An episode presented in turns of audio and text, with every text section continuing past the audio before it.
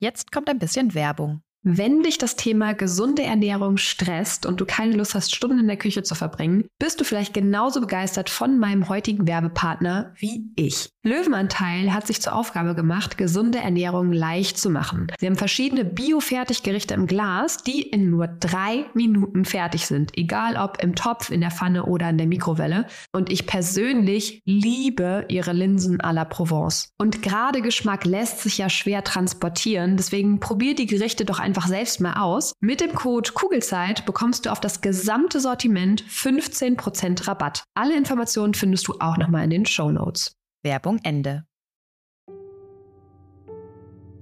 Hallo und herzlich willkommen bei deinem Kugelzeit Coaching Podcast, der Podcast für deine glückliche und gelassene Schwangerschaft und dein Wegbegleiter für mehr Leichtigkeit im Mama-Alltag.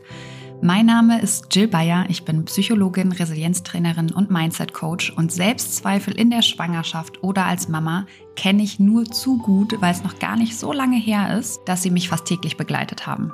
Die hohen Ansprüche an mich selbst, das konstant schlechte Gewissen, der Druck, immer alles richtig machen zu müssen, gleichzeitige Über- und Unterforderung und das ständige Grübeln und sich Sorgen machen gehören bei mir mittlerweile der Vergangenheit an. Mit der Fremdbestimmung gehe ich mittlerweile viel entspannter um, genauso wie mit den ständigen Veränderungen, die gefühlt immer dann stattfinden, wenn man sich gerade an eine neue Situation gewöhnt hat und sich sicher gefühlt hat in dem, was man da tut. Natürlich habe ich auch heute noch Tage, wo ich nicht so auf meine Kinder reagiere, wie ich es gerne tun würde. Das liegt dann bei mir aber an zwei Dingen. Entweder ich bin einfach total müde oder ich werde durch irgendwas getriggert. Und gegen beide Sachen kann ich etwas tun, damit die Wahrscheinlichkeit steigt, dass ich wieder zu der Mama werde, die ich sein möchte. Und natürlich möchte ich nach wie vor das Beste für mein Kind bzw. für meine Kinder. Ich habe aber mittlerweile verstanden, dass ich dafür den Blick vor allem auf mich selbst richten darf. Und genau das tue ich jeden Tag aufs Neue weil unsere Kinder halten uns tagtäglich einfach nur den Spiegel vor und zeigen uns sehr schön, an welchen eigenen Themen wir noch arbeiten dürfen. Und durch diese neue Perspektive besteht mein Mama, aber auch mein Businessalltag überwiegend aus Leichtigkeit und mit einer inneren Ruhe und Gelassenheit und das, obwohl ich nie gedacht hätte, dass das wirklich möglich ist. Hier im Kugelzeit Coaching Podcast und natürlich auch in meinen Online-Kursen und Live-Coachings bekommst du einfache, handlungs- und ressourcenorientierte Strategien und Tools an die Hand, die dir helfen, genau dasselbe zu erreichen. Wenn du schwanger oder bereits Mama bist und du dich wieder leicht und unbeschwert in deinem Alltag fühlen möchtest, dann bist du hier genau richtig und ich freue mich sehr, dass du heute wieder mit dabei bist. Willkommen zurück im Kugelzeit Coaching Podcast oder hallo, falls du das allererste Mal dabei bist. So oder so freue ich mich sehr, dass du den Weg hierher gefunden hast und dass dich das Thema Ernährung als stillende Mama interessiert. Heute darfst du dich auf einen wundervollen Gast freuen. Ich habe die liebe Bianca Kikilos an meiner Seite. Sie ist Heilpraktikerin, Gesund- und Aktivtherapeutin und noch ganz, ganz, ganz viel mehr und kennt sich sehr gut mit dem Thema Ernährung aus. Und heute geht es um die Ernährung als stillende Mama weil auch wenn du nicht mehr schwanger bist, arbeitet dein Körper immer noch auf Hochtouren, um dein Baby weiterhin mit allem Wichtigen zu versorgen. Und damit dein Körper genau das tun kann und du selbst nicht darunter leidest, ist das Thema Ernährung ein sehr zentraler Punkt für stillende Mamas. Und deswegen freue ich mich sehr, heute mit Bianca genau darüber zu sprechen, was du als stillende Mama eigentlich alles brauchst, welche Nährstoffe wichtig sind, woher du sie bekommst, welche Lebensmittel Lebensmittel vielleicht auch die Milchproduktion fördern und wie es auch mit Nahrungsergänzungsmitteln aussieht. Das und noch ganz viel mehr teilt Bianca heute mit euch. Und Bianca, ich danke dir sehr für deine Zeit und deine Expertise. Ich bin sehr froh, dich damals kennengelernt zu haben und in meine eigene Gesundheit investiert zu haben. Und ich kann mir keine bessere an meiner Seite vorstellen wie dich. Von daher nochmal aus tiefstem Herzen danke. Und ich würde sagen, wir starten direkt in diese wundervolle Folge. Herzlich willkommen zurück im Kugelzeit Coaching Podcast, liebe Bianca. Hallo Jill, ich freue mich, dass ich erneut bei dir sein darf zu dieser Folge. Ich freue mich auch. Und zwar heute sprechen wir, also für alle, die es äh, nicht wissen, du warst schon mal im Podcast zum Thema Ernährung in der Schwangerschaft. Hm. Und heute gucken wir uns mal das Thema Ernährung ähm, in der Stillzeit an. Ja, und da freue ich mich sehr drauf. Auch wenn ich leider nicht mehr stille, aber ja, ähm, vielleicht kommt das ja nochmal, wer weiß. Oh, ich bin gespannt und darf ich dann begleiten, Jill? Ja, aber sowas von. Ich meine, vier Kinder wirst du ja wahrscheinlich gleich auch nochmal erzählen. Bei mhm. mir ist noch Luft nach oben. Mhm, definitiv. Ich kann dich nur ermutigen. vier Kinder sind toll. Ähm, stell dich doch gerne mal vor für die Leute, die dich noch nicht kennen. Wer bist du? Was machst du?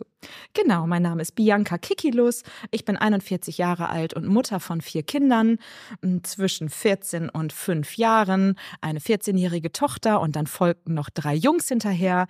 Mm, genau, habe natürlich auch gestillt, mal mehr, mal weniger gut, kann da also auch ein bisschen was zu berichten und äh, bin ursprünglich Krankenschwester, habe eine Weiterbildung gemacht, irgendwann zur Heilpraktikerin in meiner Schwangerschaft und Stillzeit und bin seit zehn Jahren selbstständig in eigener Praxis und begleite Menschen mm, auf ihrem Weg zu mehr Wohlbefinden ähm, unter dem Aspekt körperlicher, aber auch seelischer Gesundheit arbeite noch ein bisschen im psychiatrischen Krankenhaus, begleite Menschen mit, ähm, mit einer Borderline-Störung therapeutisch und nutze das natürlich auch in meiner Praxis, dass ich Menschen nicht nur über die Ernährung und vielleicht äh, ja, individuellen ähm, Therapieformen unterstütze, sondern auch auf ihrem Weg zu mehr Wohlbefinden, indem ich ihnen individualpsychologische Beratung und Supervision anbiete.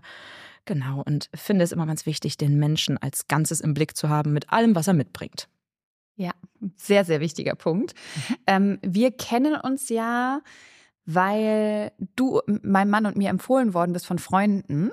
Mhm. Ähm, und bei mir war es ja so, nach der Schwangerschaft ähm, und in der Stillzeit, also ich bin eine Kopfschmerzpatientin und in der Stillzeit habe ich gemerkt, oh, es wird echt schlimmer mit den Kopfschmerzen.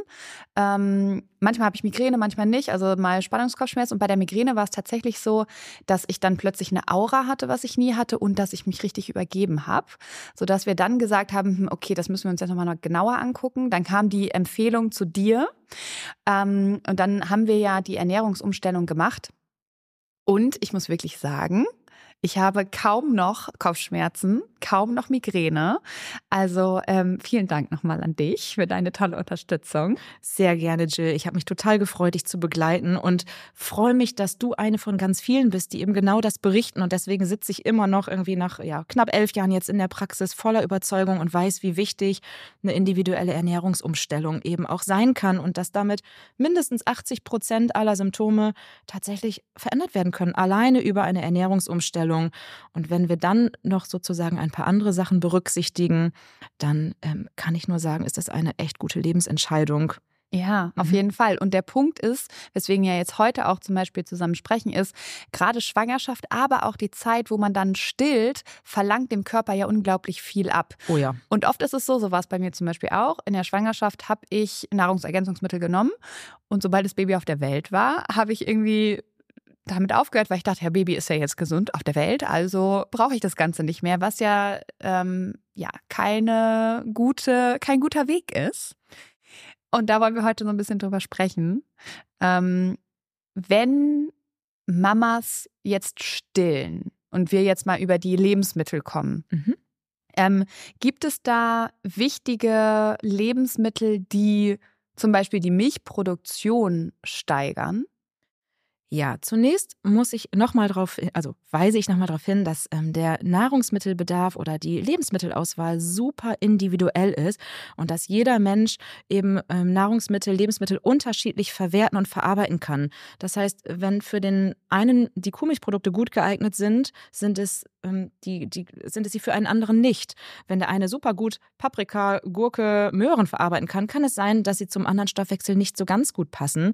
Deswegen, deswegen verweise ich direkt zu Anfang nochmal auf mein ja, individuelles Konzept. Wer es nachschauen will oder mehr Interesse hat, kann gerne mal auf www.gesund-aktiv.com nachschauen. Das ist ein sehr individuelles Nahrungsmittel, äh, ja, Ernährungskonzept ähm, entwickelt von Ärzten, Heilpraktikern, Nahrungswissenschaftlern. Mm. Und es besagt eben, dass jeder, jeder Mensch einfach sehr individuelle Bedürfnisse hat. Und das macht schon Sinn zu wissen, was passt eigentlich zu mir, weil das eine super Voraussetzung ist, auch für die Stillzeit, um zu wissen, wie kann ich mich eigentlich möglichst gut ernähren, sodass mein Körper ein Maximum an Energie aus den Lebensmitteln gewinnen kann, die ich dann zu mir nehme und die dann natürlich auch Auswirkungen haben auf das Baby, indem ich das Baby stille, weil wir ja wissen, dass unsere Ernährung auch einen Effekt hat auf ja, die Gesundheit und die Entwicklung des Babys. Mhm. Also zunächst einmal, jeder Bedarf ist sehr, sehr individuell. Und wer Interesse hat, das begleite ich hm, seit vielen Jahren und sehr erfolgreich und sehr, ja, wie Jill schon sagte, ja, mit, mit ganz viel Begeisterung. So, du fragtest mich, welche Nahrungsmittel haben ja eigentlich einen Einfluss ne, auf, auf das Stillen.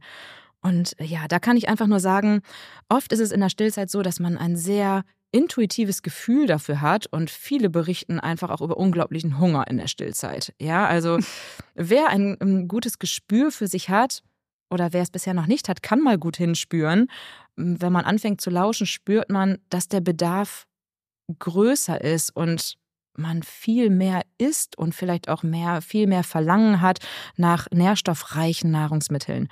Und was super wichtig ist in der Stillzeit, ist eine sehr, sehr eiweißreiche Ernährung. Und zwar die Eiweiße, die eben zum individuellen Stoffwechsel passen.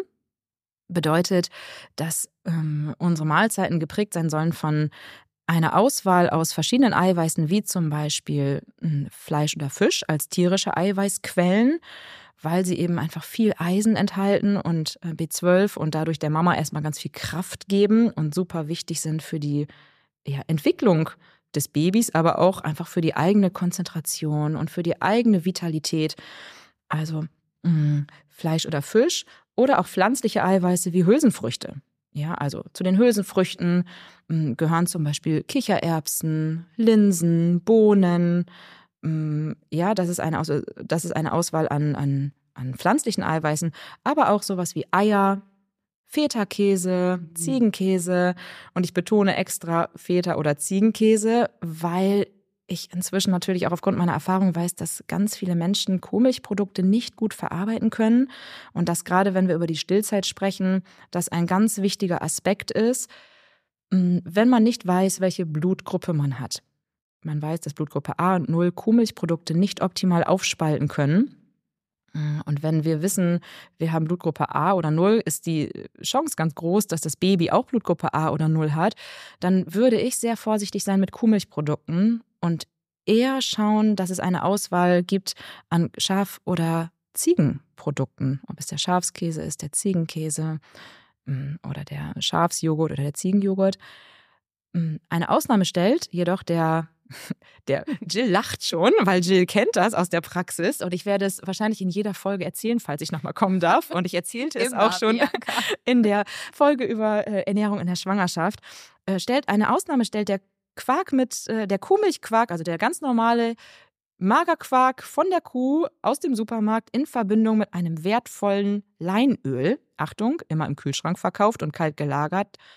Da, also die Mischung aus Kuhmilchquark, Magerquark, 250 Gramm mit ein bis zwei Esslöffel einem kalt gepressten, hochwertigen Leinöl ist eine super hochwertige sulfurische Eiweißverbindung, eine optimale Eiweißquelle, die ganz viel, äh, die sehr elektronenreich ist. Elektronen sind wichtig für den Aufbaustoffwechsel und wir wollen ja, dass unser Baby in den Aufbaustoffwechsel kommt.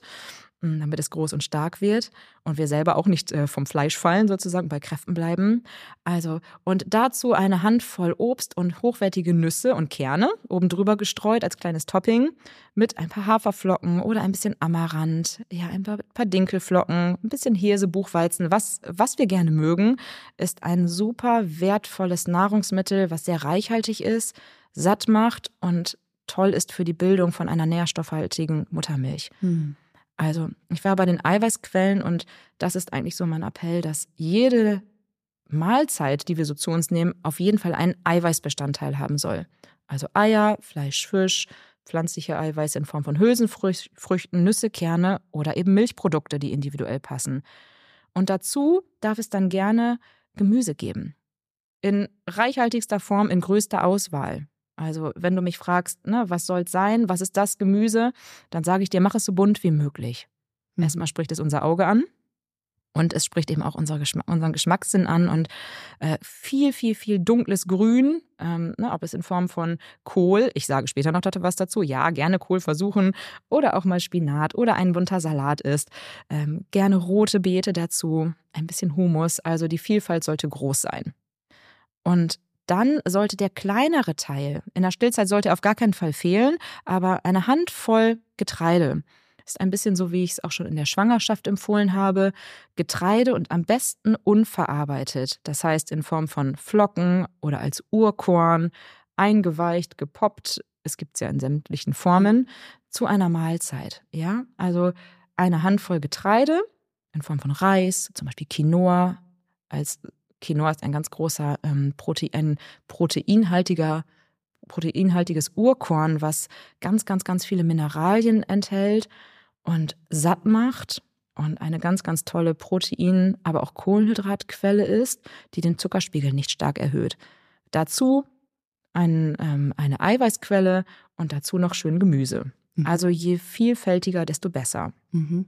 Mm, das wäre mir so ganz wichtig in der Stillzeit. Und wichtig ist, hochwertige Öle und Fette zu verwenden. Mhm. Also weg von dem Mythos, Fett ist schlecht. Mhm.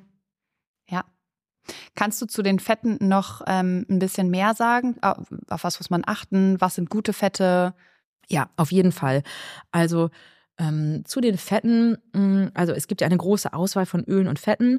Natürlich ist das auch wieder ein bisschen individuell, weil der eine, bei dem einen steht Rapsöl mit im Programm, im Plan und bei dem anderen nicht. Was bei den meisten Menschen, mm, was für die meisten Menschen richtig gut geeignet ist, ist ein hochwertiges Olivenöl, ein äh, kaltgepresstes Olivenöl.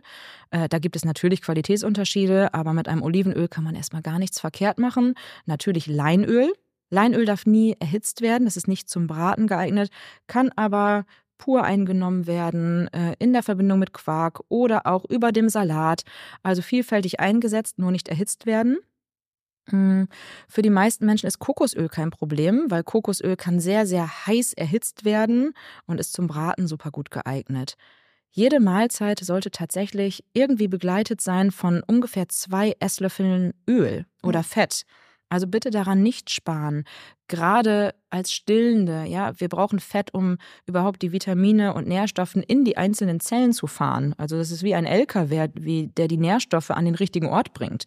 Ohne Fett äh, gelingt uns das nicht so gut. Wir brauchen wirklich Fette, um eine gute Aufnahme auch über den Darm zu gewährleisten. Also her mit den Fetten. Bei den meisten Menschen, die übrigens, ich sagte vorhin ja, dass Kuhmilch nicht für jeden geeignet ist, sind Sahne und Butter nicht das Problem weil das das Fett der Milch ist. Das heißt, gerade auch in der Stillzeit, wenn der Bedarf höher ist, viel Sahne. Viel Sahne. Genau. Also, ich würde ein bisschen davon abraten, viel über Süßigkeiten sozusagen die Kalorien sich reinzuziehen, sondern eher über die Sahne. Denn Fett. Janke, hätte ich das mal früher gewusst. Ja, rein mit der Sahne. Ich bin ein großer Freund von Sahne. Bei mir gibt es fast nichts ohne Sahne. Also, immer ein kleines Löffelchen Sahne dazu. Ist sehr reichhaltig, sorgt dafür, dass der Zuckerspiegel überhaupt nicht ansteigt. Also, Fette lassen den Zuckerspiegel nicht ansteigen. Das heißt, es gibt keine Heißhungerattacken. Macht gut satt und ist reichhaltig. Also, äh, es sei denn, jemand hat ein Problem mit Sahne. Ne? Manchmal gibt es das ja, aber in der Regel, wenn jemand das nicht hat, rein mit der Sahne. genau das zum Thema Fette. Und ganz wichtig, natürlich, wenn wir beim Thema Öle, Fette sind, ein hochwertiges Algenöl. Man sollte darauf achten, dass ein hochwertiges Algenöl, was eben ähm, auch zu den Omega-3-Fettsäuren gehört, wie das Leinöl auch, äh, Algenöl hat nochmal mehr EPA und DHA-Fettsäuren, die ganz, ganz wichtig sind für die Entwicklung der Sehkraft und des Gehirns, für die Gehirnentwicklung, aber auch jede einzelne Zellmembran im Körper unterstützen, ob das jetzt die Darmzelle ist oder die Hautzelle oder die Nervenzelle.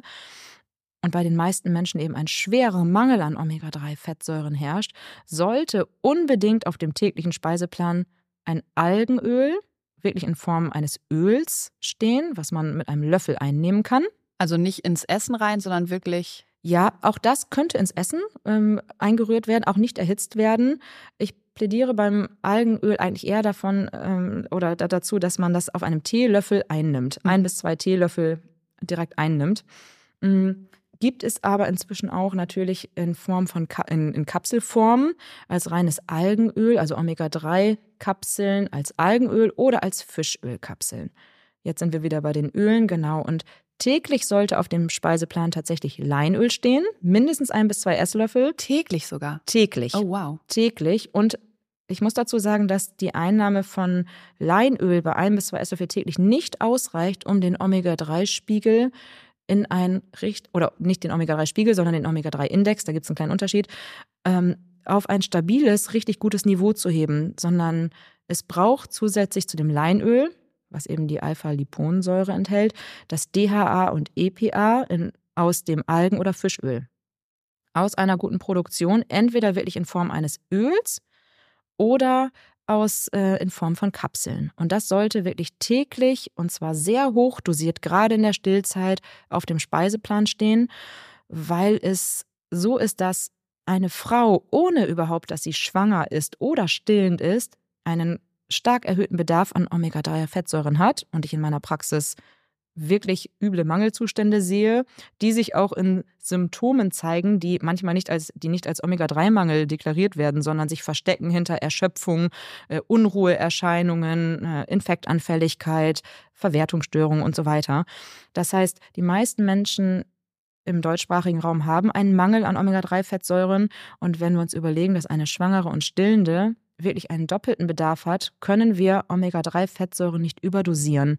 Und da rate ich wirklich jeder, jeder Frau und vor allem jeder stillenden Frau gar nicht vorsichtig mit zu sein, sondern vielleicht sogar gerade in der Stillzeit, wenn es vorher noch nicht hochdosiert eingenommen worden ist, nicht sparsam zu sein und sich zusätzlich vielleicht sogar zu dem zu den ein bis zwei Esslöffeln Leinöl und ein bis zwei Esslöffeln Algenöl auf dem Teelöffel noch die Kapseln zu holen und nochmal 2000 Milligramm Omega-3 Kapseln zusätzlich einzunehmen. Okay. Um wirklich jede einzelne Körperzelle ähm, zu stabilisieren und ähm, Omega-3 wirkt sich ganz, ganz, ganz toll auf, die, auf jedes Gefäß auf, aus und eben aber auch auf die Vitalität, Konzentration, Gehirn und äh, auf die Sehfähigkeit. Das heißt dann aber vor allem in Bezug auf den Körper der Mama. Nein, nicht nur dem, ganz und ganz im Gegenteil, nicht nur auf die Mama, sondern natürlich ähm, geht ja ähm, über die Muttermilch treten ja Nährstoffe auch auf das Baby über und gerade für das Baby ähm, ist es super wichtig, die Mama nimmt es ein, genau und gibt damit diese Nährstoffe schon an das Baby weiter. Aber könnte man nicht da sagen, das Baby ist jetzt auf der Welt, klar, während ich schwanger bin, geht das natürlich nur so über den Weg, aber mhm. wenn das Baby auf der Welt ist, ähm, kann ich dann nicht auch dem Baby schon, ähm, es, es gibt Omega-3 ja auch als Öl, ne? Genau. Also mhm. ich weiß nicht, ob das dann auch dieses Algenöl ist oder ob das nochmal was anderes ist. Es lohnt sich drauf zu gucken. Ja, genau. Okay. Also ein Algenöl ist als Algenöl deklariert. Ja, es lohnt sich auf äh, drauf zu gucken, wenn da Omega-3 steht, weil häufig ist das ein Rapsöl zum Beispiel ähm, und es ist ein bisschen Omega-3 oder EPA, DHA so, zugesetzt. Dazu, hm. ja, da muss man ein bisschen drauf gucken. Also und ich würde niemals ein Leinöl kaufen oder ein Omega-3-Öl, was ganz normal im, im Regal steht, sondern wirklich darauf achten, dass ein Leinöl oder ein Omega-3-Öl aus dem Kühlschrank schon verkauft wird. Mhm. Und wenn man das gekauft hat, ja. kann man dann dem Baby nicht auch direkt was in den Mund geben davon? Dann muss es ja nicht über die Mama sozusagen oder sagt man da, nee, über die Muttermilch ist schon besser? Ja, also die Empfehlungen sind, dass in der Stillzeit nicht unbedingt was zugefügt werden muss. Mhm. Mm, ich selber habe aber ganz gute Erfahrungen damit gemacht, tatsächlich, dass tatsächlich auch dem Baby schon ein bisschen zu geben. Erst einmal gewöhnt es sich schon ein bisschen an den Geschmack, ja, was ja auch nicht verkehrt ist, wenn es ganz früh schon mit allen möglichen Geschmacksrichtungen in Kontakt kommt. Und man kann auf jeden Fall nichts damit falsch machen. Ich würde dann natürlich ganz anders dosieren. Ja, ja. Und was nicht heißt, dass die Mama dann sparen muss. Die kann genau das so machen, wie ich es auch vorhin schon erwähnt habe. Aber natürlich könnten wir vielleicht schon anfangen, so ein bisschen, so eine kleine Teelöffelspitze auf so einem kleinen Eierlöffel, ja, einfach auch dem Baby zu geben. Denn ähm, davon profitiert das Baby absolut und ähm, ich habe selber in der Familie mit meinen Kindern ähm, ganz eindrückliche Erfahrungen gemacht, vor allem mit meinem einen Sohn, was äh, Omega-3 tatsächlich bewirken kann, wenn man es plötzlich hochdosiert verabreicht. Ja. Mhm. Also ich bin ein großer Freund von Ölen und Fetten. Eine große Vielfalt ist erlaubt, aber ich würde gut achten, dass auf jeden Fall täglich auf dem Speiseplan Lein- und Algenöl steht, bitte nicht erhitzen. Ja. Okay. Ähm, das heißt, wenn wir uns so ernähren, wie du das gerade gesagt hast, dann ähm, sind ja auch wichtige Nährstoffe eigentlich schon in uns drin, um die Milchproduktion eigentlich ja auch gut in Gang zu bringen, oder? Ja, auf jeden Fall. Also wenn wir uns möglichst gut individuell ernähren mm, und immer diese verschiedenen Komponenten auch mit in unserer äh, ja, sozusagen auf unserem Tellerchen haben, also Eiweiß, Kohlenhydrate in Form von Gemüse und Salat und ein Teil Kohlenhydrate in Form von unverarbeitetem Getreide, sind wir super versorgt. Als kleinen Nacht, als äh, zum Nachtisch kann es immer noch ein Stück Obst geben. Das ist mir nochmal ganz wichtig.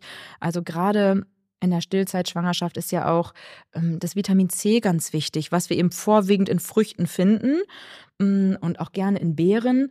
Ich würde aber Obst nicht so viel am Tag einfach so knabbern, sondern immer gerne in Verbindung mit einer Mahlzeit, um starke Heißhungerattacken durch das Schwanken des Zuckerspiegels zu vermeiden, was schon beim Obst passieren kann, wenn man es einfach mitten am Tag isst, ohne eine Verbindung zum, zu einem Eiweiß- oder Fettanteil zu haben. Und in Früchten äh, wie zum Beispiel Acerola-Kirschen oder auch Hagebutten, Sanddorn, Johannisbeeren, Kiwi, Zitrusfrüchte, Äpfel finden wir natürlich ganz viel Vitamin C.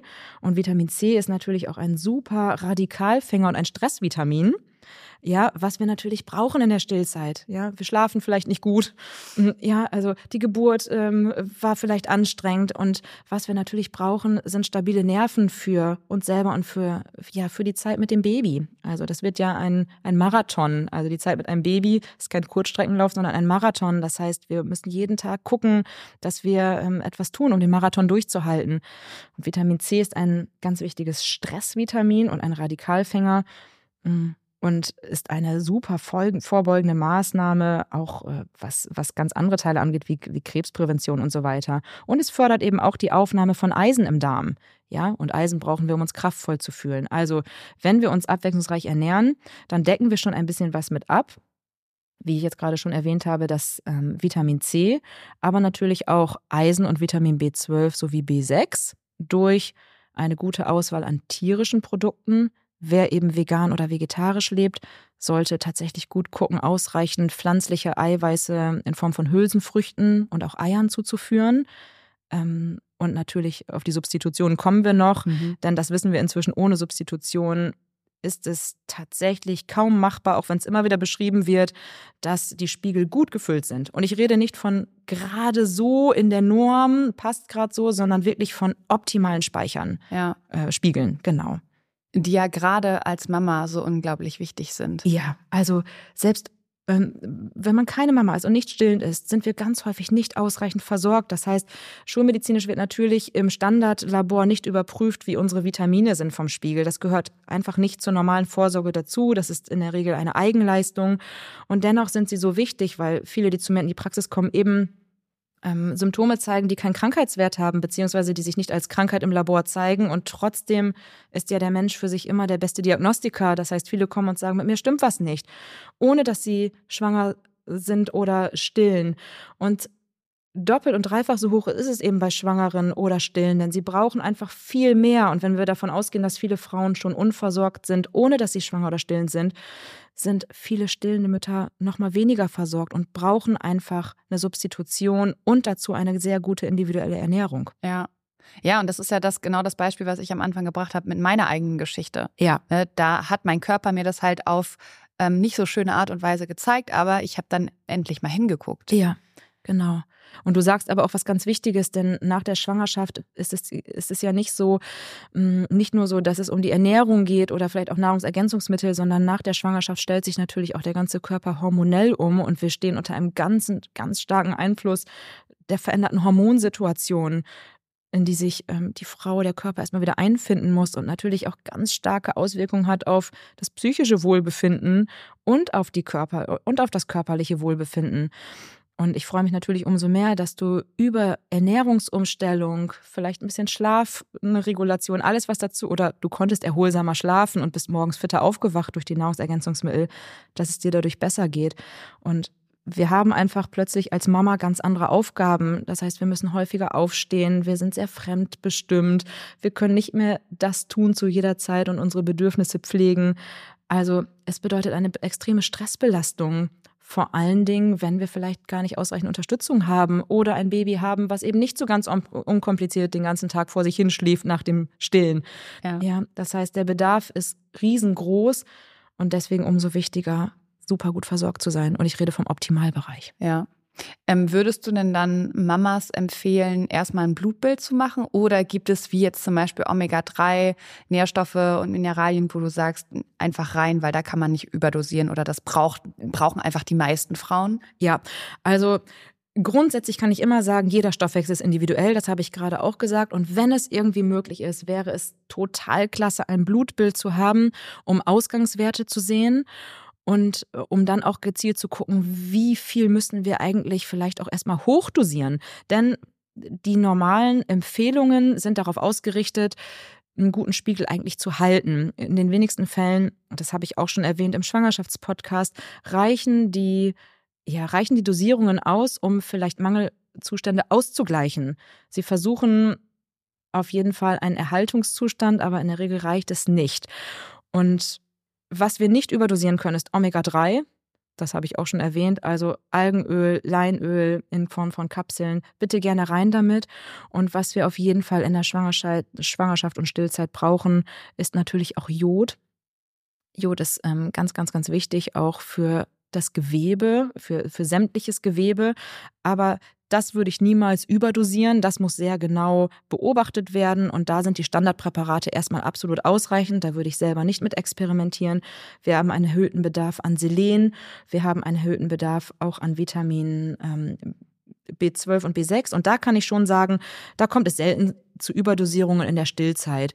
Also ihr liegt auf gar, liegt auf gar keinen Fall falsch damit, euch ein Komplexmittel, ein Vitamin B-Komplexmittel zu holen. Mhm. Denn die Dosierungen sind so, dass man nicht überdosieren kann. Mhm. Habe ich in der Stillzeit noch nie erlebt, weil ich erlebe, dass Frauen oder zu mir kommen ja auch Männer, ich rede jetzt hier immer nur von Frauen, Männer nicht überdosiert sind, wenn sie ein Standardpräparat nehmen. Mhm. Erlebe ich so kaum. Mhm. Also Omega-3 gerne hochdosieren und mit einem äh, Vitamin B-Komplex, was eben ganz wichtig ist für die Entwicklung auch des Gehirns oder jeder einzelnen Zelle und für die Zellteilung, kann man erst einmal nichts falsch machen. Wenn ihr aber die Gelegenheit habt, das konkreter nachgucken zu lassen in einem Blutbild, dann ist das natürlich eine optimalere Variante. Mhm.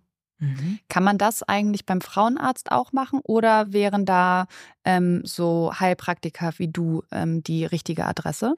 Also das kann ich gar nicht so ganz pauschal sagen. Es gibt viele Ärzte, die inzwischen, ja, ich habe ja auch selber Ärzte bei mir in der Praxis, die zu mir kommen und das ganz spannend finden, mal viel umfangreicher zu gucken. Man muss natürlich sagen, dass Ärzte einfach den anderen Blick haben. Sie haben den Blick auf Krankheit und nicht unbedingt sind alle Nährstoffe im Optimalbereich. Ja, das wird über die Krankenkassenleistung in der Regel nicht abgedeckt, sondern ist eine Selbstzahlerleistung. Ähm, ich würde aber auf jeden Fall ermutigen, das einfach mal anzusprechen. Gerade wenn vielleicht bekannt ist, dass, äh, dass wir schon mal oder dass eine Frau schon mal, wenn sie zum Eisenmangel neigt oder schon mal ein B12-Mangel bekannt war, darum bittet, ob mal ein Eisenspeicher, ein Ferritin geprüft werden kann, so wie auch Vitamin B12 oder Vitamin B6. Vitamin B6 ist ganz wichtig für die Progesteron Synthese, also Herstellung und Progesteron ist ein ganz wichtiges Schutzhormon für uns, was äh, uns psychische Stabilität gibt und den Schlaf verbessert. Es lohnt sich schon mal danach zu fragen. Vielleicht ähm, ist die eine oder andere Ärztin, der Arzt bereit, es zu machen, ähm, auch wenn es dann vielleicht eine Selbstzahlerleistung ist. Ansonsten kann man natürlich ein bisschen gucken, wo sind vielleicht auch Ärzte ausgerichtet in Richtung ja, Ernährungsmedizin, Nährstoffmedizin und ansonsten schauen, welcher Heilpraktiker darauf ausgerichtet ist. Mhm. Ja. Okay. Ähm, wenn wir uns jetzt nochmal den Einfluss von Lebensmitteln auf die tatsächlich die Milch äh, anschauen. Gibt es da, ähm, keine Ahnung, Lebensmittel, die den oder anders formuliert, wird der Geschmack durch die Lebensmittel der Milch, wird die verändert, beziehungsweise vielleicht sogar die komplette Zusammensetzung der Milch? Mm, das ist tatsächlich so, also dass auf jeden Fall Aromen über die Muttermilch weitergegeben werden. Also das weiß man inzwischen. Ganz spannend ist aber, dass das nicht mit jedem Aroma so ist. Also wir könnten jetzt zum Beispiel denken, dass, ähm, dass das Omega-3, also Fischöl, wenn wir das zu uns nehmen, vielleicht ganz eklig dann riecht oder schmeckt und so weiter. Und da weiß man, dass es tatsächlich nicht so ist. Während andere Aromen wie Knoblauch oder Spargel oder auch Eukalyptus tatsächlich das Aroma der Muttermilch verändern und es sein kann, dass das Baby äh, plötzlich nicht trinkt hm. Ich würde aber nicht empfehlen, das grundsätzlich wegzulassen, sondern vielleicht einfach mal zu testen. Denn Äh, schön ist es natürlich auch, wenn das Baby gleich von Anfang an möglichst viele Geschmacksformen äh, auch kennenlernt und nicht einfach, äh, also sich nicht verängstigen lässt oder sagt, ach, ich darf dies und das nicht, das macht wiederum Stress, sondern ganz mutig mal auszuprobieren, wie das Baby darauf reagiert, wenn vielleicht sich das Aroma durch Knoblauch, Spargel oder auch Eukalyptus ein bisschen verändert. Ja. ja. Mhm. Lustig. Ja. Und äh, der. Gut, aber wann isst man mal Eukalyptus? Ja, genau, aber ja, sehr selten, genau. Aber vielleicht kaut mal jemand auf so einem Eukalyptusblättchen herum. ja, das äh, war ganz witzig. Das hatte ich so in der Literatur gefunden, das Eukalyptus. Da habe ich mich auch gefragt, naja, wer ist denn jetzt unbedingt Eukalyptus? Wobei Spargel, ne? Also wenn ja, man ein Maibaby hat, ne? Ja. April-Mai-Baby, kann das ja. gut sein. Das hatte ich. Ich habe da mir nie drüber Gedanken gemacht. Hey. Jetzt im Nachhinein weiß ich vielleicht, warum das Kind das eine oder andere Mal nicht so gern trinken wollte. Aber das ist sehr individuell. Also ne? einfach versuchen und mutig probieren. Ja. Spannend, okay.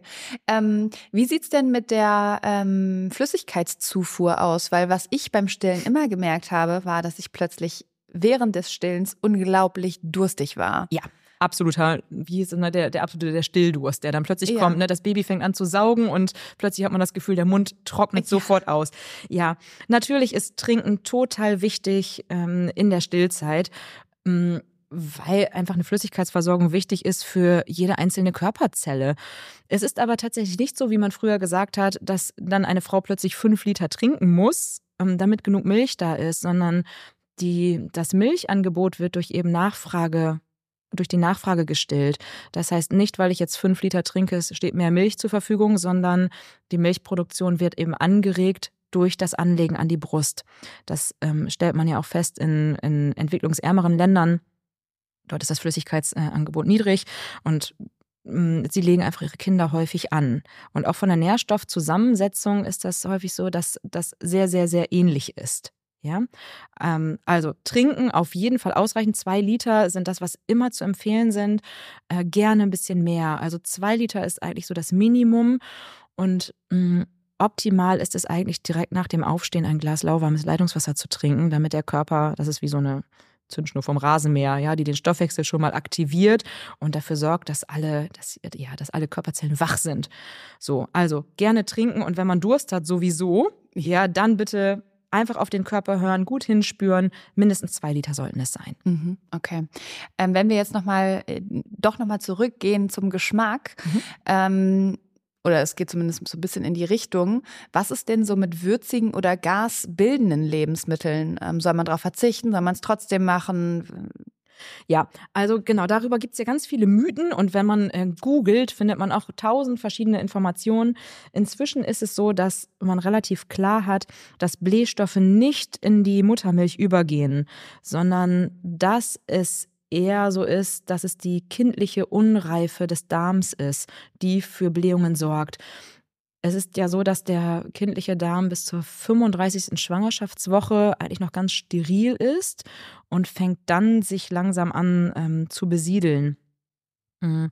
Und der Darm bildet sich quasi bis zum dritten Lebensjahr aus. Also wow. es braucht wirklich Zeit, bis der Darm vollständig eine gute Bakterienkultur hat, um Nahrungsmittel ja auch gut verarbeiten zu können. Das heißt, es fehlen ihm schlichtweg oft einfach noch bestimmte Darmbakterien, um gut verarbeiten zu können.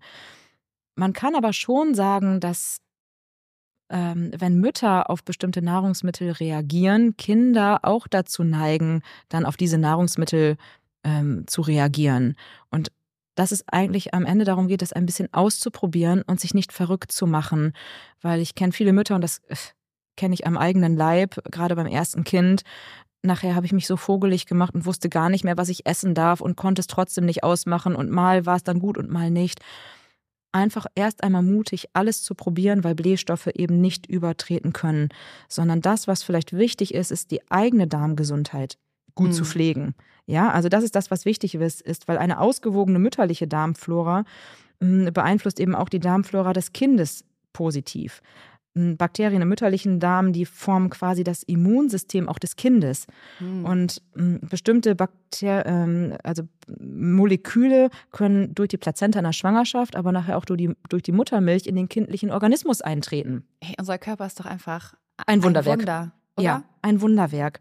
Deswegen kann ich nur äh, ermutigen, alles, was eigentlich für unseren Darm gut ist, Das heißt, viele Ballaststoffe, wenig Zucker, kein Alkohol. Also unser Darm hasst halt Zucker und Alkohol, ne? Können wir irgendwie nicht drum reden und hasst auch schwer verdauliche äh, Kohlenhydrate. Also Brot ist für den Körper nicht toll. Ja, macht, enthält viele Triebmittel, ganz viele Kohlenhydrate, muss der Körper irgendwie aufspalten. Und das äh, macht, also Triebmittel, ne, treiben halt auf. Und da würde ich eher gucken, eine eigene gute Darmgesundheit zu haben. Babys fehlt ganz oft ein spezielles Bakterium. Das ist der, der, der, das Milchsäurebakterium Lactobacillus reuteri. Und das gibt es inzwischen sogar schon ähm, in der Apotheke und das kann man dem Baby ein bisschen einträufeln. Da berichten viele Mütter eine Verbesserung der, der Blähung oder auch der Bauchkrämpfe, weil das Bakterium sozusagen dann ein bisschen unterstützend schon frühzeitig zugeführt wird und dem Baby hilft, Nahrung zu verarbeiten. Sehr schön. Das ist aber ja tatsächlich mit der mit dem Darm des Babys nicht so schlau gemacht von der Natur, Nein. oder?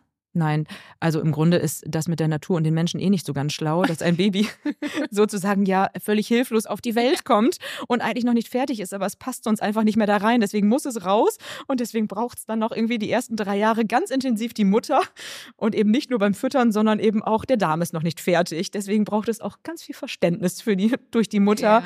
dass das Baby noch nicht alles kann. Und ich finde auch, wenn man das, also mir war das zum Beispiel nicht bewusst, mhm. dem Darm, dass der erst bis zum dritten mhm. Lebensjahr ähm, oder sich dann noch entwickelt. Mhm. Weil ich finde, wenn man das weiß, kann man auch wieder ganz anders mit den Kindern umgehen. Absolut. Weil man halt einfach auch weiß, es ist normal. Und komm, wir mhm. gucken jetzt, wie wir das Beste da für dich rausholen sozusagen. Ja, ganz genau. Ein Baby kann da nichts für, ne, wenn es Bauchschmerzen hat.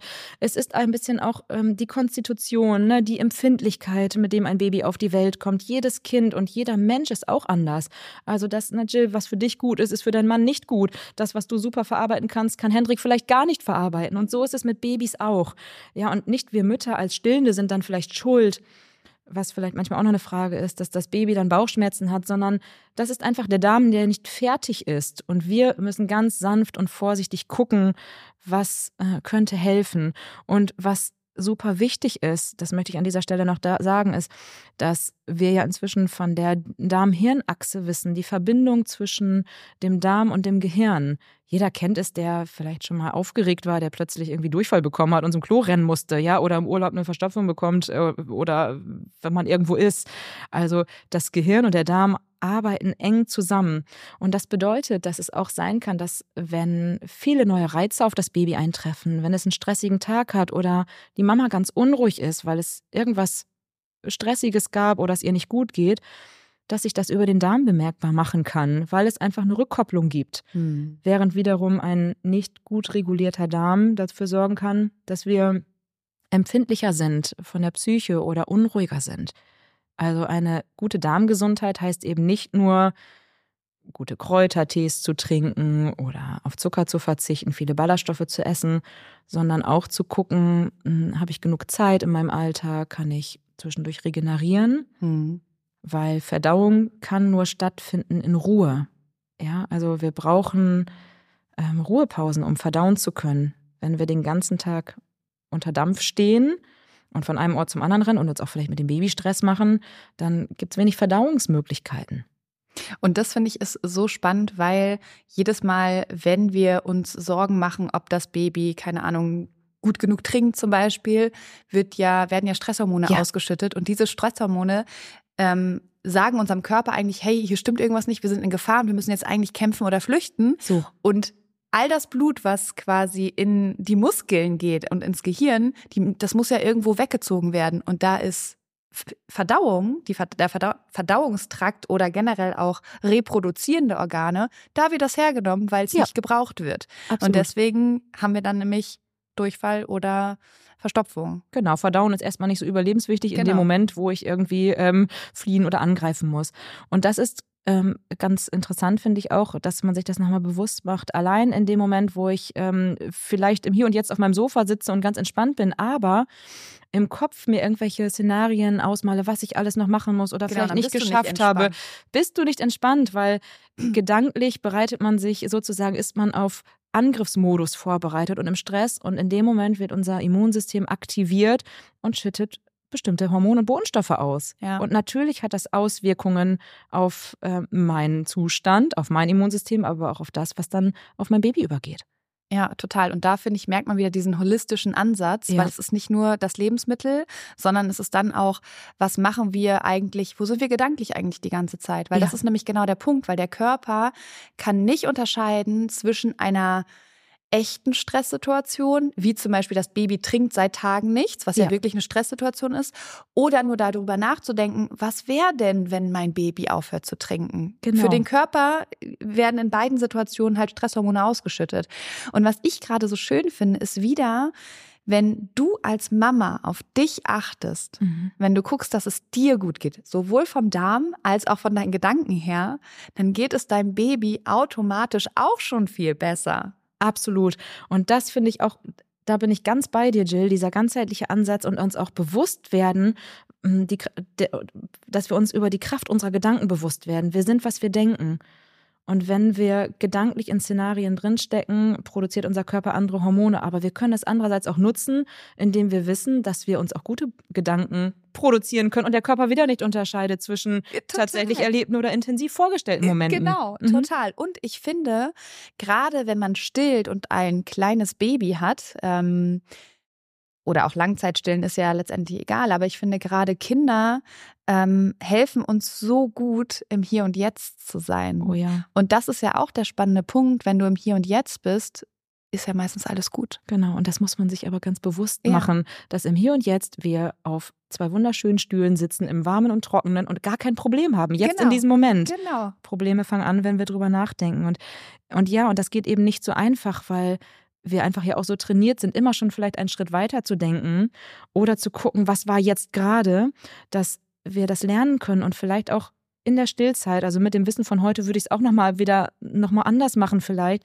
und die Zeit des Stillens ganz bewusst nutzen, um vielleicht nochmal in die Entspannung zu gehen und mir nicht drüber Gedanken zu machen, was mache ich gleich oder nebenbei schon irgendwas anderes zu machen, sondern mich hinzusetzen und vielleicht die Zeit zu nutzen, um ganz bei dem Baby zu sein. Ja, Handy weg bitte. Handy weg, nicht Mhm. aufs Handy gucken. Mhm. Ja, ich würde es auch vieles nochmal anders machen und vielleicht auch einfach mal zu atmen. Also wir könnten eine Resonanzatmung machen, fünf Sekunden ein, fünf Sekunden ausatmen, ganz bewusst eine Minute lang. Und in dieser einen Minute haben wir unseren Parasympathikus aktiviert, unser, ne, du Ja. weißt es, entspanntes Nervensystem und haben in dem Moment etwas aufs Baby übertragen Ja, und uns was Gutes getan. total. Mhm. Ja. Und ich finde halt auch, ich still ja nicht mehr, ähm, aber dieses, dieses wirklich präsent im Moment sein und Mhm. stillen an sich ist sowas Schönes. Ja, und auch der Was Moment ja, genau. kommt ja. nie wieder. Genau, das wollte ich gerade sagen. Mhm. Mit dem Kind kommt es halt nie wieder. Und wenn Ja. du fertig bist mit deiner Familienplanung, kommt es nie wieder. Ja, Und da wirklich ähm, Bewusstsein reinbringen und das einfach jedes Mal, vielleicht auch nicht jedes Mal, aber zu genießen. ja. Und das ist witzig, weil nie im Leben kommt diese Zeit wieder, wo man so eng mit seinem Baby im Kontakt ist. Übrigens muss man dafür nicht stillen, sondern gen- ja. Ne, Ich hatte nachher Schwierigkeiten, ich wollte so gerne stillen und es klappte nicht und habe die Flasche gegeben. Und trotzdem ist der Moment da, also diese Fütterungszeit, wird sich ganz stark verändern, weil irgendwann wird man sowieso ganz viele Sachen nebenbei machen oder schon weiter äh, im nächsten Schritt sein. Und diese Stillzeit kommt einfach nicht wieder und kann so gut genutzt werden für die Bindung, für die Entspannungsarbeit. Und das überträgt sich auch in dem Moment schon auf die Verdauung des Babys. Ja. Ja. Ach, Bianca. Ach, Jill. so schön. Jetzt stillen wir beide nicht mehr, aber ich hoffe, du wirst es vielleicht irgendwann wieder. Dann können wir nochmal wieder darüber sprechen. Ja. Sollte ich noch was zum Thema Koffein sagen? Ja, ist das sehr- vielleicht noch, spielt das gerne. vielleicht doch eine Ja. Relevanz irgendwie? Weil viele fragen mich ja auch irgendwie, wie sieht es eigentlich aus mit, mit Kaffee und Tee und so weiter und so fort. Und da ist es, glaube ich, einfach auch wie mit allem, dieses Bewusstsein darüber, alles, erstmal alles in Maßen. Wir sind dafür ausgelegt, dass alles im Maß passiert. Mhm. Und wir können uns immer fragen, bin ich irgendwo zu extrem unterwegs? In dem Moment, wo wir anfangen, uns alles zu verbieten, wird es stressig, Mhm. sondern eher nochmal zu prüfen, wie wichtig ist mir der Kaffee? Also, und wenn ich klar habe, Mensch, Kaffee ist für mich wirklich auch ein Stück weit Genuss und Lebensqualität und ja, er gibt mir ein bisschen Energie, dann ist der Kaffee vollkommen in Ordnung. Ja. Ja, also es gibt da, ja, es gibt ja so ein bisschen Untersuchungen und die sagen auch, dass zwei Tassen mh, zwei Tassen Kaffee am Tag völlig in Ordnung sind. Das sind ungefähr 200 Milligramm Koffein und während der Stillzeit unbedenklich ist. Man kann vielleicht über die Wirkung noch ein bisschen äh, philosophieren, dass man einfach weiß, nach 20 Minuten ist der Wirkeintritt da des Koffeins und nach ein bis anderthalb Stunden hm, hat das Koffein den Höhepunkt erreicht beim äh, die Konzentration in der Muttermilch. Nach vier bis fünf Stunden ist der Kaffee dann sozusagen zum größten Teil abgebaut. Was wir also gut machen können, ist, dass wir den Kaffee genießen, nachdem wir zum Beispiel mhm. gestillt haben. Mhm. Direkt nach dem Stillen ganz in Ruhe den Kaffee genießen. Zum Thema Kaffee muss man ein bisschen wissen, dass Kaffee und Tee den, den, die Aufnahme von Eisen hemmen. Mhm. Das heißt, in Hinblick auf die wichtige Eisenaufnahme, um bei Kräften zu bleiben und bei guten Nerven in der Stillzeit, lohnt es sich vielleicht, den Kaffee ähm, unabhängig vom, vom Eisen einzunehmen oder auch vielleicht unabhängig vom Essen. Mhm. Ja. So, das noch so als kleine Anekdote am Rande. Ja, gibt es sonst noch irgendwas, was du zum Thema Ernährung in der Stillzeit oder auch nochmal in Bezug auf die Nährstoffe sagen möchtest? Oder glaubst du, haben wir alles fürs Erste gut abgedeckt. Ja, vielleicht noch ganz kurz das Vitamin D ne, mhm. ist ja etwas, worüber wir jetzt noch nicht hier explizit gesprochen haben in der Stillzeit. Also Vitamin D ist ja nicht nur ist ja unser Sonnenhormon, das bilden wir über das Sonnenlicht in unserer Haut und wird dann umgewandelt quasi unter Zuhilfenahme von Magnesium in eine Form, die wir dann auch verwerten können. Hm, und Vitamin D wird ja auch als äh, für die Babys schon empfohlen in einer sehr niedrigen Dosierung. Da plädiere ich auch nochmal gut zu gucken, dass daran nicht zu sparen, weil Vitamin D eben ganz wichtig ist für unglaublich viele Prozesse im Körper. Eigentlich so unter dem Oberbegriff der Stabilität. Stabilität bedeutet Knochen, Haare, Haut, Bindege also das ganze Bindegewebe, aber auch Stabilität des Immunsystems und auch der Psyche. Hm. Vitamin D sollte immer in Verbindung mit K2 gegeben werden. Hm, K2 hilft sozusagen, das Kalzium an den richtigen Ort zu bringen. Also Vitamin D braucht immer ein bisschen Kalzium und Magnesium.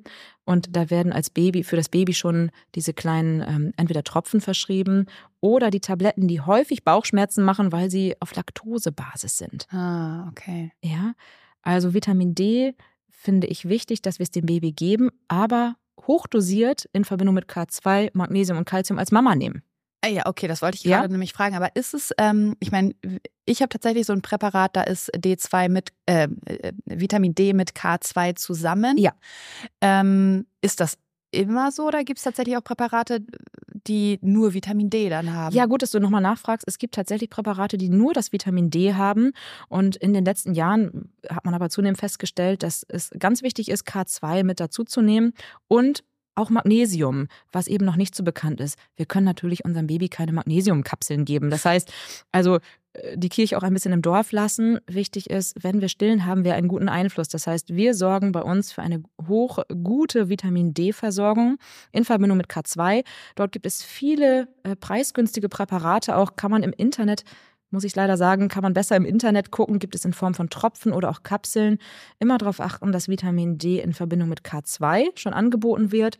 Mm, der Bedarf ist sehr individuell, sehr pauschal. Aufgrund meiner Erfahrung in der Praxis kann ich sagen, dass die meisten Menschen um 75 Kilo so einen Bedarf haben von, äh, von 5000 Einheiten Vitamin D in Verbindung mit K2 und nicht wie die ärztlichen Leitlinien äh, oder ne, empfehlen 1000 Einheiten am Tag kann ich einfach so sagen, reicht nicht. Viele brauchen zunächst auch nochmal einen viel höheren Spiegel. Immer unter Kontrolle. Da gibt es viele Faktoren zu berücksichtigen. Wer da Details nachfragen will, das kann man immer noch in der, in der Praxis machen. Aber ähm, grundsätzlich braucht es eher höhere Spiegel, um nicht nur gerade die Norm zu erreichen, die klinische Norm, sondern vielleicht einen sehr stabilen Spiegel von 70 zu erreichen. Und dann gerne in Verbindung noch mit Magnesium dazu. Auch da gibt es verschiedene Präparate, die das schon, jetzt schon anbieten. Ah, okay. Und ansonsten kann man bei Magnesium nicht so ganz viel verkehrt machen. Da gibt es verschiedenste Varianten. Magnesium sorgt manchmal für Bauchbeschwerden oder für Durchfall oder ähm, Verstopfung. Da kann man einfach auf ein anderes Präparat zurückgreifen. Okay. Und wie lange dauert es ungefähr, bis man den Vitamin D-Spiegel ähm, dann hoch hat, wenn man ähm, jeden Tag diese 5000 wie sagt Einheiten? Mhm. Einheiten, genau. Ja, das ist ganz unterschiedlich. Eigentlich kann ich so sagen, ist bei den meisten Menschen das eher die Erhaltungsdosis. Das heißt, mhm. wenn jemand schon einen guten Spiegel zwischen 50 und 70 hat, dann ähm, ist das eine gute Erhaltungsdosis. Wenn jemand aber einen Mangel hat, viele, also 30 sollte so minimal sein und viele kommen zu mir und sind vielleicht auch irgendwie bei 13 oder 15, brauchen sie erstmal über einen längeren Zeitraum eine höhere Dosierung, was ich dann immer auch berechne anhand des Wertes. Also ich schaue sehr individuell, was ist die Berechnung. Manche brauchen sogar bis zu 10.000 Einheiten pro Tag für ein bis zwei Monate, um dann den Spiegel zu erreichen, um dann die Erhaltungsdosis zwischen 3 und 5.000 Einheiten einzunehmen. Aber auch das muss kontrolliert werden, weil manchmal kann Vitamin D nicht richtig umgewandelt und verarbeitet werden. Das heißt immer unter Kontrolle. Aber mhm. grundsätzlich sollte ein Baby schon mit Vitamin D versorgt werden und bitte da nicht vergessen, die Tropfen in den Mund zu träufeln. Ja, das war bei uns auch ein großes Thema. Ja, ich weiß, dass manchmal auch Hebammen ein bisschen kritisch sind. Ich hatte eine, eine Hebamme, die war äh, ganz, ähm, ganz großartig, hat auch mal gesagt, mach mal. Und eine andere Hebamme war auch ganz großartig und hat aber gesagt, oh, ich würde es nicht machen.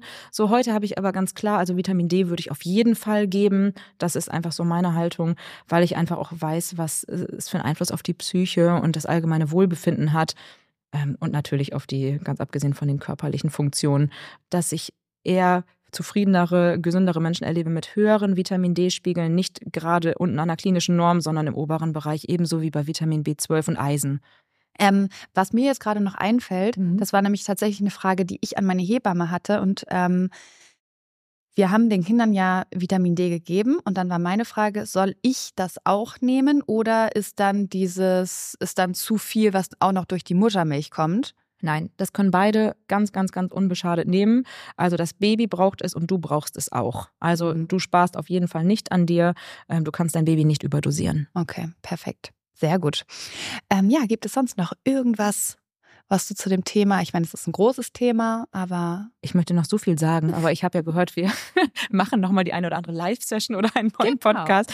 Also wer natürlich eine persönliche Frage hat, kann sich auch immer an mich wenden oder wenn es konkreter ist, es gibt bestimmt ganz viel, was ich hier nicht gesagt habe. Mm, aber ja, mir ist eigentlich immer das Allerwichtigste. Ich habe mir so viel Stress gemacht, ganz oft. Und ich habe viel mit Schuldgefühlen zu kämpfen gehabt, weil ich ähm, einmal mein Baby nicht richtig stillen konnte, die Milch nicht ausreichte und ich mich immer wieder gefragt habe, was habe ich nicht richtig gemacht. Mhm.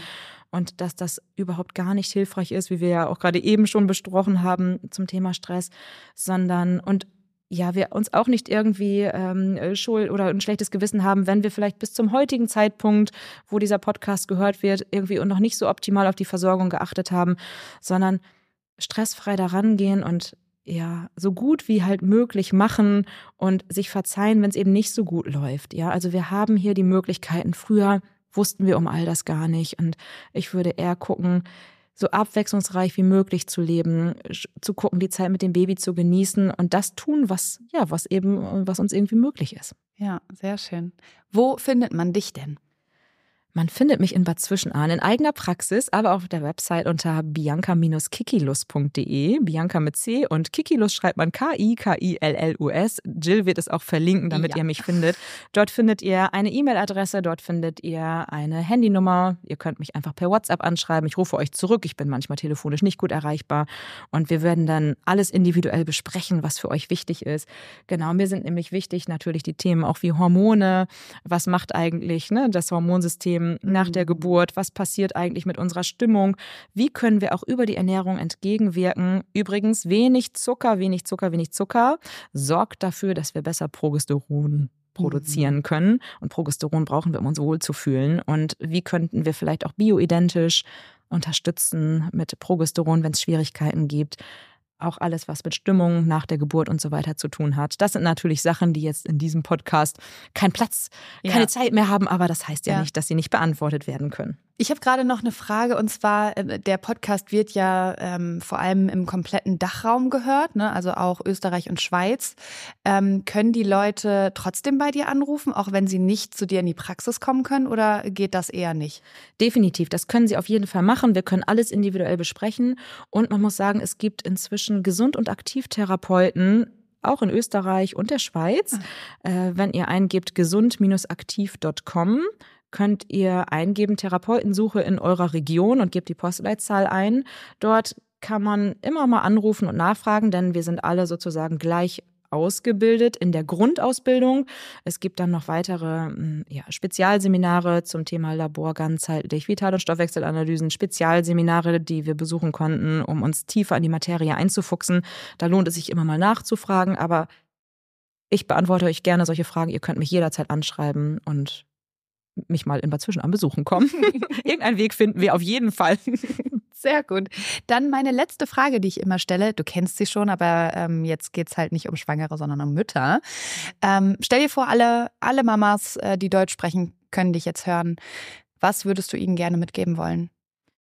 Ich würde ihnen gerne mitgeben, dass sie die Stillzeit als das Schönste betrachten, was sie nutzen können, um auch für sich eine Pause zu haben und die Zeit einfach nutzen können, um Dinge zu tun, die sie im Alltag nicht machen, nämlich sich selbst etwas Gutes tun, sich selbst auf eine Wärmedecke legen oder dabei einen Tee in der Sonne trinken, intensiven Kontakt zum Baby aufzunehmen und ganz intensiv Bindungsarbeit machen und sich selbst entspannen und dabei nichts anderes machen, sondern die Stillzeit als Auszeit betrachten, um das zu tun, was ihnen und ihrem Baby richtig, richtig gut tut. Mit der Frage, was würde mir jetzt in dieser Zeit, wo ich stillen darf, gut tun und was würde meinem Baby gut tun. Hm. Ja, mhm. das sind sehr, sehr schöne abschließende Worte. Bianca, vielen lieben Dank, dass du da warst, dass du dein Wissen mit uns geteilt hast.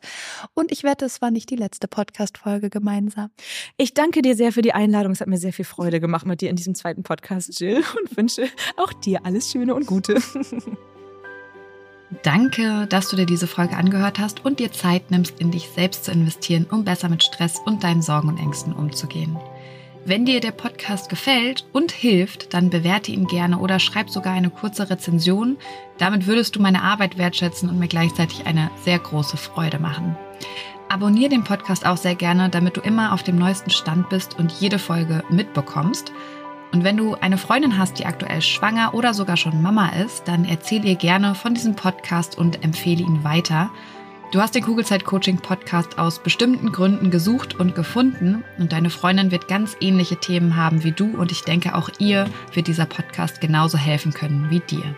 Und wenn du noch tiefer gehen und eine spürbare Veränderung bei dir wahrnehmen möchtest, dann komm gerne in ein 1 zu 1 Coaching exklusiv mit mir an deiner Seite. Wenn du magst, begleite ich dich gerne zwei Monate intensiv und weich dir wirklich nicht von der Seite in dieser Zeit, bis du neue und für dich passende Denkgewohnheiten etabliert hast, die es dir ermöglichen, gelassen und voller Leichtigkeit auf alles reagieren zu können, was dich vor dem Coaching noch gestresst hätte. Wenn du lieber alleine und trotzdem angeleitet an deinem Mindset arbeiten möchtest, dann schau dir gerne mal meine Online-Kurse unter kugelzeitcoaching.de an oder falls du gerne liest, kann ich dir mein erstes Buch Kugelrund und glücklich sehr ans Herz legen. Ansonsten kannst du auch gerne bei Instagram unter kugelzeit.coaching vorbeischauen und wenn du schon bei Instagram bist, schreib mir doch gerne, wie dir die aktuelle Folge gefallen hat. Was nimmst du für dich mit und wenn du weitere Themen hast, die hier im Podcast besprochen werden sollen, dann melde dich auch sehr gerne, damit ich weiß, was dich wirklich interessiert. Wenn du magst, hören wir uns nächste Woche wieder. Bis dahin auf ein schönes Bauchgefühl. Ich glaube an dich und du solltest es auch tun. Deine Jill.